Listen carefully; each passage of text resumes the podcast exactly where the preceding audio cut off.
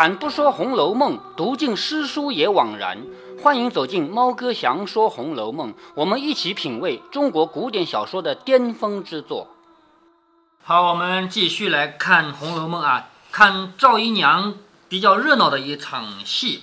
赵姨娘这个人物在整个《红楼梦》里其实就是一个丑角。《红楼梦》原来呢，我前面也说过啊，里面没有什么坏人这种意思。其实每一个人他有不同的地位，有他不同的身份，但是每一个人呢，他都是在他自己的位置上做的是最合适的事情。但是唯独赵姨娘是个例外啊。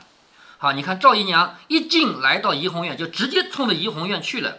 可巧宝玉听见黛玉在那里，便往那里去了。好，贾宝玉不在现场，这就给了赵姨娘闹的一个前提。因为贾宝玉这个人，他是家里的主子，论地位，他绝对比赵姨娘要高得多了。他只要说一声，就可以不闹了嘛，是不是？但是贾宝玉呢，到林黛玉那边去了。方官正在与袭人等吃饭。就是这些丫头们到吃饭时间了，见赵姨娘来了，便都起身笑让啊。这里面呢，因为有年龄啊什么的差距啊，就其实方官和赵姨娘他们的关系级别也没有差那么大。但是这里面我们前面也读到过，不过赵和姨娘是姨娘，呃，而姨娘已经是半个主人了。哎，对，前面我们也读到过，连林黛玉看到赵姨娘来也起身让座，是不是啊？这个主要原因是因为年龄，当然方官更要让了，因为方官他毕竟是个丫鬟嘛，他站起来没有辈分原因吗？呃，应该有辈分原因啊，主要还是地位原因。好，起身笑让姨奶奶吃饭，有什么事儿这么忙？什么叫姨奶奶吃饭呢？在吃饭的时候你到我家来，我就问你，你吃了没有？在我们家一起吃吧。现在也是这样的，是不是啊？啊，姨奶奶吃饭有什么事儿这么忙？你不是匆匆忙忙直接赶到这儿来的吗？你有什么事情？赵姨娘也不答话，走上来便将那个粉照着方官的脸上撒过来。她不是拿着那包纸里面的粉末吗？拿过来对着方官脸上就撒，指着方官就骂：“小淫妇啊！小淫妇这个话骂得多难听啊！小淫妇，你是我银子钱买来学戏的啊！你是什么人啊？你跟别人不一样，别人是花银子买来做丫头的，而你是花银子买来唱戏的。唱戏的跟做丫头的还要。”不如嘛，是不是？你是我银子钱买来学戏的，不过娼妇粉头之流啊！娼妇粉头呢，其实是骂妓女的，毕竟唱戏的人比妓女还要高一点的吧，是不是啊？但是他这个骂呢，就直接骂，把他骂成妓女了。不过就是个娼妇粉头之流，我家里下三等的奴才也比你高贵些，你都会看人下菜碟儿。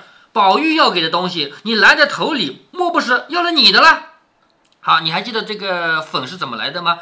贾环问贾宝玉要的，然后贾宝玉呢又不是我的，就问方官，你愿意给他吗？是不是啊？好，现在赵姨娘就说宝玉要给的东西，你拦在这里了，难道要了你的了吗？啊，其实要的就是他的，对不对啊？拿这个哄他，你只当他不认得呢，好不好？他们是手足，都是一样的主子，哪有你小看他的？就是。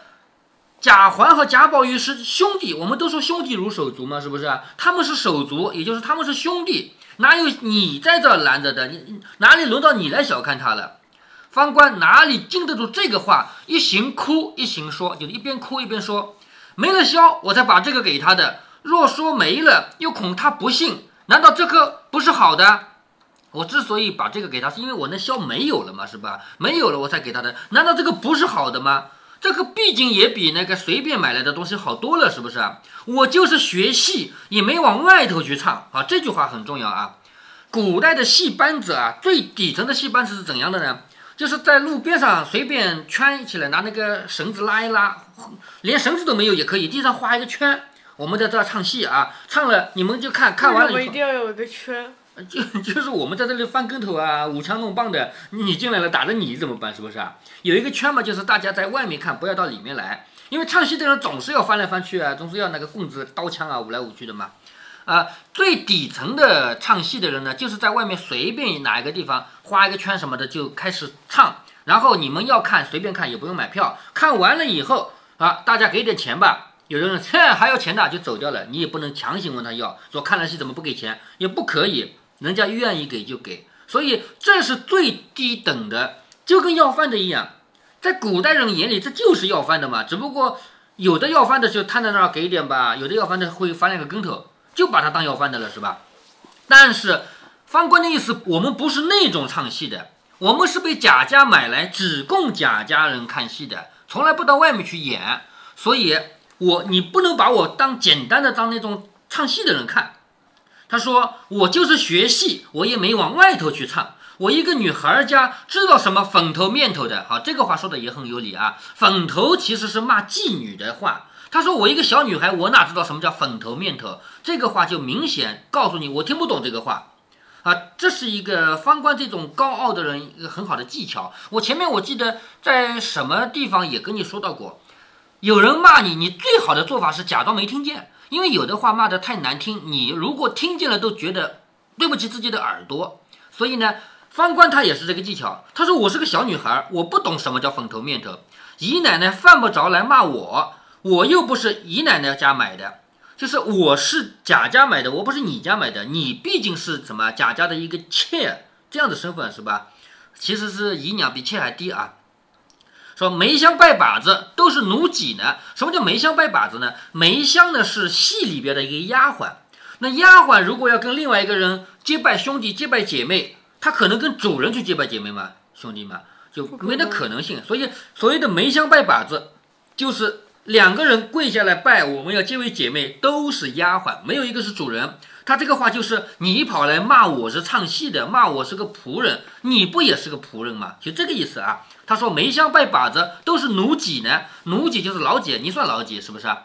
袭人忙拉着说：“休胡说。”啊，袭人这个人呢，我们从两方面啊，一方面他的性格，他就不愿意看到有人闹来闹去；另外一方面，这个事儿发生在怡红院，而且方官是归他管，小丫头归大丫头管嘛，所以连忙把方官拉着说：“休胡说，就是他要让这个打架停下来啊！现在还没打架呢，哎，只是骂啊。”赵姨娘气的便上来打了两个耳瓜子，好，赵姨娘开始动手了，刚才是骂，现在是打了，打了两个耳光。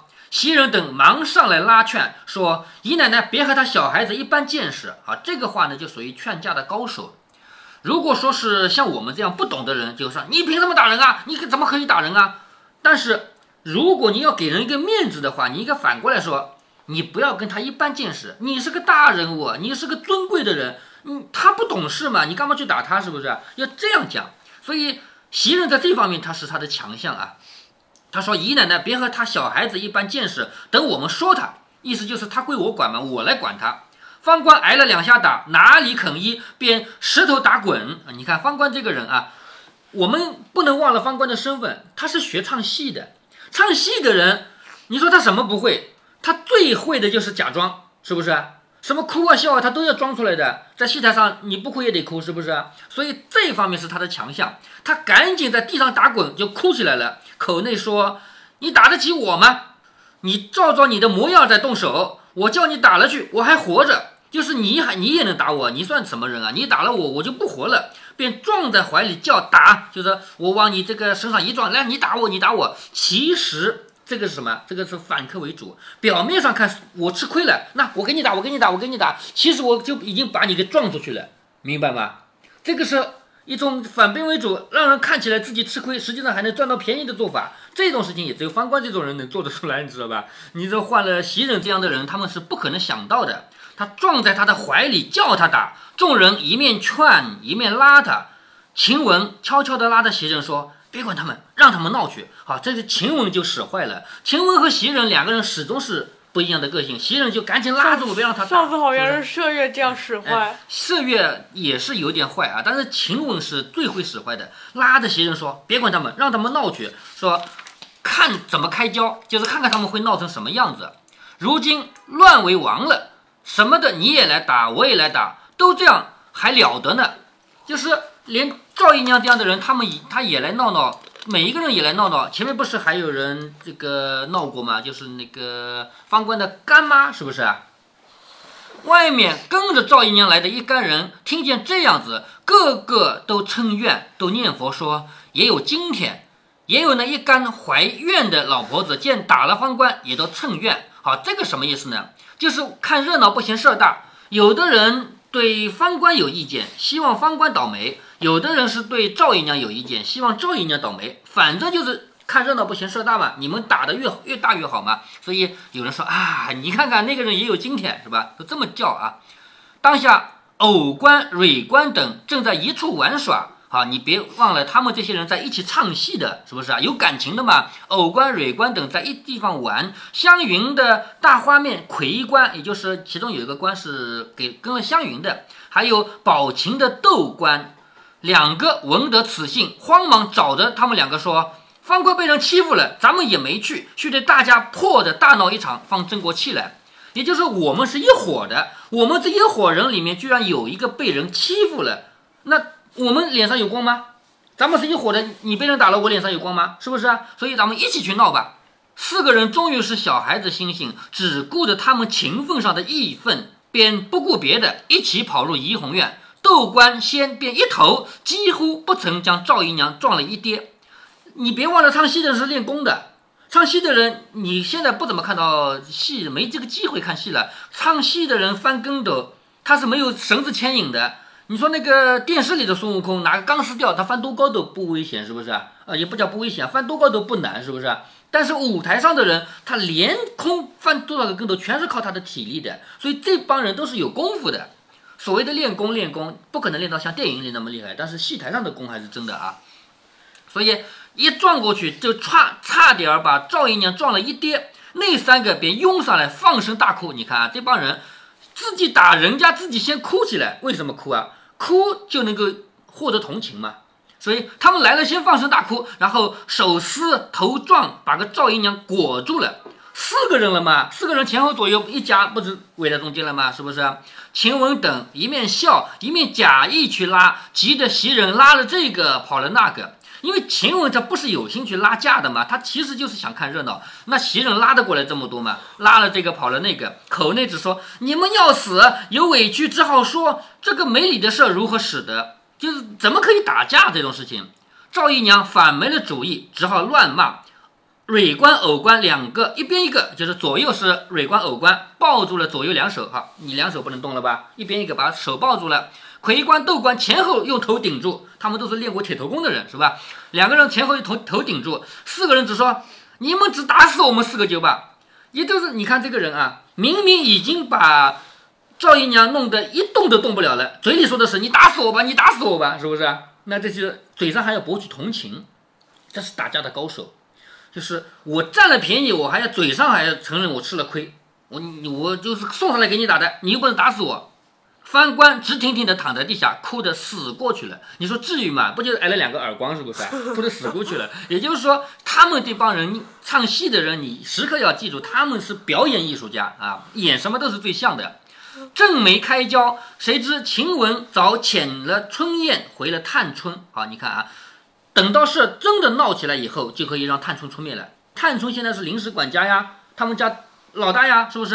好，晴雯叫春燕去告诉探春，当下尤氏、李纨、探春三个人带着平儿与众媳妇走来，将四个喝住，问起缘故，赵姨娘便气得瞪着眼，出了惊，就是连那个人脸上的筋都爆起来了，一五一十的说个不清。尤、李两个人不答言，就是尤氏和李纨两个人不说话，只喝进他们四个，就叫他们四个不要打了，喝住啊。探春便叹气说：“你看探春这个人，叹了一口气，哎，这是什么大事？姨娘也太肯动气了。她不可以叫赵姨娘叫妈妈的啊，因为她的名义上的妈妈是王夫人。她说姨娘你也太肯动气了，就为这么点事你就生气。我正有一句话要请姨娘商量，怪到丫头们说不知道在哪里，原来在这里生气呢。快同我来。你看这个是一个高超的技巧，她是管理这个家的。”如果在现场处理这个事儿，会什么？总是有人要脸上无光的，在现场来当场处理，是你不对还是你不对？总有人不对的，是不是？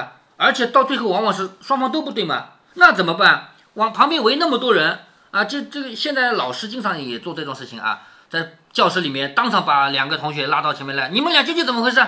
一边这样处理这个事，全班级里四五十个人都眼睛看着，都知道。其实处理事情最好是拉到别的地方不相干的地方。不要当着这么多人的面，所以在这里，探春呢很有水平啊。她说：“我正好要找你呢，怪到别人都说不知道在你在哪里呢，原来你在这里啊！快跟我来，就把他给带走了嘛。”尤氏和李氏都笑着说：“姨娘，请到厅上来，咱们商量啊。”这个顺着他的话说啊，有事要商量的嘛，那就到厅上来，我们商量商量。赵姨娘没有办法，只好同他们三个人出来，口内由说长说短，就嘴里还在说着。探春便说：“那些小丫头子们原是些玩意儿，喜欢呢就和她说说笑笑，不喜欢呢就可以不理她。”这个话就先给你戴高帽子，你别忘了你的身份，你是姨娘，你是半个主人。你如果喜欢那个人，他就是个丫头嘛，你跟他玩玩好了；你不喜欢，你就理都不要理他，他不配让你生气。就是这个意思。如果他不好了，就像猫儿狗抓咬了一下子，可以饶呢就饶；如果不能饶呢，就叫管家媳妇们给他去责罚。何苦你自己不尊重，大吆小喝的失了体统？就是你当他是个猫和狗，如果你能忍着就忍着，忍不住你跟别人说一声。比如说他们家里有一个专门管这个事儿的，叫林志孝家的。你跟林志孝家的说某一个仆人不好，林志孝家的肯定会把这个人给处理了。哪里要你自己动手？你自己动手不就失了你的身份，失了你的体统吗？他又说：“你瞧周姨娘怎么不见人欺她？她也不寻人去，就是跟你一样的姨娘，一个叫周姨娘的，别人也不欺负她，她也不用去寻人家的麻烦。我劝姨娘去回房去撒撒性。”别听那些混账人挑唆啊！这个话就说到点子上了啊！你有什么气，你回去好好想想，你不要听别人挑唆，就是这个事儿嘛，都是别人挑拨离间挑出来的嘛。本来哪有什么大事，没得惹人笑话，自己呆白给人做粗活啊！就是你给人家笑，给人家嘲笑，你就是一个做粗活的人，心底有二十分的气，也忍着几天，等太太回来了，自然料理好。你如果说实在气不过去，你觉得别人不能替你解决问题，那就忍一忍，等太太回来呀。太太回来要处理谁还不是很容易吗？一席话说的赵姨娘闭口无言，只得回房去了。从这里我们就看出来，探春处理事情呢还是很有分寸、很有能力的。这里探春气的和李纨、尤氏说。这么大年纪行出来的事儿，总是不叫人敬服啊！敬是敬佩，服是服气，就是他年纪也不小了嘛，做事情总是让人家看不起，这是什么意思？值得吵一吵，并不留体统，耳朵又软，心里又没个算计。什么叫耳朵又软啊？就前面不是有一个人挑拨你吗？你去打架，回头我帮你呢，是不是？你耳朵一软，人家一说你就去打架了，心里又没个算计，就是你自己心里也不知道该怎么办。这又是拿起没脸面的奴才们的调停，捉弄出个呆人替他们出气。好，探春眼睛很就是不是眼睛啊，探春这个人脑子非常清楚，知道事情闹到这种地步，一定是有别人在后面吹风，就是火上浇油。这个火上浇油的人还不是为了自己出气吗？也许他就是不喜欢方官，对不对？有人要去打方官，正好啊，你去打，你去打，我会帮你的。就是为了这个，所以探春虽然没有看到前面那一幕，但是他一猜就猜到了，肯定是有。越想越气，就命人查是谁挑唆的，就是究竟是谁挑唆了他去打架的。媳妇们只答应着出来相视而笑，就是这帮管事的这帮媳妇们啊，好的好的，我去查啊，出来就笑笑，还真去查嘛，是不是？都说大海里哪里去寻个针啊？就这个大海捞针嘛，哪里去捞啊？只得将赵姨娘的人在园中换来盘结，就是把赵姨娘的人啊拉叫过来，一个个问问，都说不知道。众人没办法，只好回探春说：一是难查，慢慢查访，凡有口舌不妥的，一种回来了责罚。啊，这个算是给了探春一个交代。我们查过了，没查到，以后我们不会放弃，我们还会继续查。那这个办法就好了。比如说这个事情我已经做过了，但是没做好。而且我还答应你，以后我继续做下去，那你还有什么话说？探春，你就三头六臂，你也不能叫有叫叫什么，就是有理不打笑脸，是不是？人家给你一个很好的答复了嘛。探春气渐渐平服了，方罢，就是慢慢的、慢慢的，探春没有气了。可巧爱官便悄悄的回探春说。都是夏妈妈和我们素日不对，每每造言生事。好，这个人啊，爱官说了，是那个夏妈妈，就是挑拨的那个人。都是夏妈妈和我们素日就不好，每每他造言生事，就是他会造谣。前儿赖偶官烧纸啊，他说赖偶官烧纸，其实偶官烧纸那个时候倒不是赖的，是不是啊？前儿赖偶官烧纸，幸亏是宝玉叫他烧的，宝玉自己应了，他才没话说。今儿我与姑娘送手帕去，看见他和姨奶奶在一个地方说了半天。好，你看啊，爱官怎么知道的呢？他给他的主人送手帕的路上，看到赵姨娘和那个夏妈妈叽叽呱呱两人说了半天，叽叽喳喳的，见了我才走开了。探春听了就知道有什么事在里面了，便料定他们都是一党。好，一党啊，党这个字在古代不是好词啊。本皆淘气异常，便只答应着，也不肯据此为实。好，什么叫不肯据此为实呢？因为爱官说的再就是清清楚楚啊，他也只能代表一个人，这叫孤证。比如说，我看到是他做的坏事，那你保证这个说话的人是中立的吗？保证他不是来陷害那个夏妈妈的吗？也不可以，是不是啊？所以探出他听了，哦，知道了，知道了，然后就不会再继续，不会顺着这个事儿说下去，只会在将来要处理这个事儿的时候，他作为其中一方的证据，他他一定会去找己方。那么这下子呢，这个事儿就越闹越大了。夏婆子是被卷到这个打打架的事儿里来了啊，就是从前面第五十八回开始，慢慢慢慢的，我们发现这个矛盾越卷的人越多，越卷越多了吧？夏婆子卷进来以后，夏婆子还有家人。她的家族里还有几个人也在这做丫鬟，还有这个正面的、反面的，甚至于马上连厨房的人啊什么全部卷进来，到最后就要到下一回要引发他们家仆人江湖里的高潮了。我们看到，在《红楼梦》的这一回出现了一个仆人世界里的小高潮，这不是大高潮，因为大高潮在后面嘛。在这个小高潮里，赵姨娘成了众人的笑柄。我们似乎隔着书本就可以看到一大群人在围着鼓掌欢笑。我们似乎看到曹雪芹自己也在边写边笑。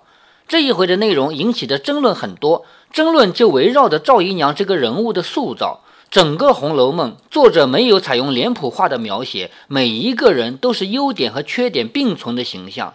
就连薛蟠，作者还写了他可爱的一面。说又怕妈妈被人撞倒，又怕妹妹被人看见，还怕香菱被人臊皮，在一片混乱中忙得不可开交。那么，为什么偏偏针对赵姨娘这个角色，作者一点都不写优点，非要写成一个脸谱化的人呢？猫哥在小时候就看到一篇文章，这篇文章猜测说，在曹雪芹的真实世界中，一定有这么一个仇人，这个人让他痛恨，所以刻画了一个类似的人物来报仇，而且每写到他出场，总是心生仇恨，非要往难堪里写，写得越丢人越好。这种话呢，用来评价曹雪芹，我觉得未必合适。你要是用来评价我，我倒也笑纳了。好多年前，也就是二零零三年、二零零四年的时候，我在西祠胡同写连载武侠小说。当时为了增加读者的兴趣，武侠里的角色都是来自西祠胡同的网友，所以网友们也会追着看更新，看看我把他们写成啥样了。当时有两个家伙惹得我不开心，我一气之下把其中男的写成一个胆小怕死又处处丢人的山贼，而女的呢，就写成了背叛老公跟小叔子偷情的角色。特别是偷情这种事情，猫哥花了半年的时间，慢慢的设悬念，写了种种不合常理的事情，却每次都有似乎合常理的解释，把追着读的网友胃口吊得高高的。真相揭开的时候，把那个女网友气得骂了我几天。另一个妹子看了，跟帖说他们两个好惨，我以后再也不惹你了。关于这部猫哥自创的武侠小说连载，今天在做节目的时候，猫哥还试着去西祠胡同找了一找。都在，但是西次胡同的搜索功能不行，很难找到他们。我作为作者，自己的文章嘛，有专门的链接可以去找，而你们作为读者想找他们就难说了。不过幸好这些文章在我的个人主页还都有。如果您真的想读一读这部有猫哥我创作的武侠连载，可以到猫哥的个人主页进入笑话连载一栏，注意他们不在小说那一栏。这部带有搞笑风格的连载武侠小说，猫哥把它们归类于笑话连载的。不过有一个小缺点，最好呢是在西祠胡同看，因为在西祠胡同你可以看到每一回更新以后，那些网友看到自己被写进去以后，他们的留言，他们有的人说：“哎呀，原来我这么强大，我是这么一个高手。”有的人说：“你究竟把我写成什么样了？我现在有点读不懂的嘛，你把我写成正面角色还是负面角色啊？”有的人说。怎么我还没出场啊？特别是在营造偷情的那一段时间里面，一回一回的更新，每一回都有点线索，都有点可疑之处。他们都在猜测我究竟埋了一个什么样的伏笔，后面会炸出一个什么样的地雷。结果后来揭开的时候，原来是一场偷情。这个你们如果说一边看我更新，同时看下面的跟帖，会觉得乐趣更多一点。但是在我个人的主页上看是没有这些东西的。下面我们回到《红楼梦》来啊，我觉得曹雪芹不会像我这么小气。他为什么要刻画一个脸谱化的人物？可能还有其他原因。如果您觉得猫哥的读书分享有益有趣，欢迎您点击订阅，这样您将会在第一时间收到猫哥的更新提醒。如果您有什么要对猫哥说的，不管是赞还是批评，不管是提建议还是唠唠嗑，欢迎您在喜马拉雅平台给猫哥留言。我说的是喜马拉雅平台，其他平台不是我发布过去的，您留言我也看不见。您也可以加猫哥的公众号，四个字“猫哥在线”。您还可以加猫哥个人的 QQ 或者微信号，都是五位数三三七五幺。如果您加猫哥的微信号，猫哥会直接把您拖到听友群里。好，再见。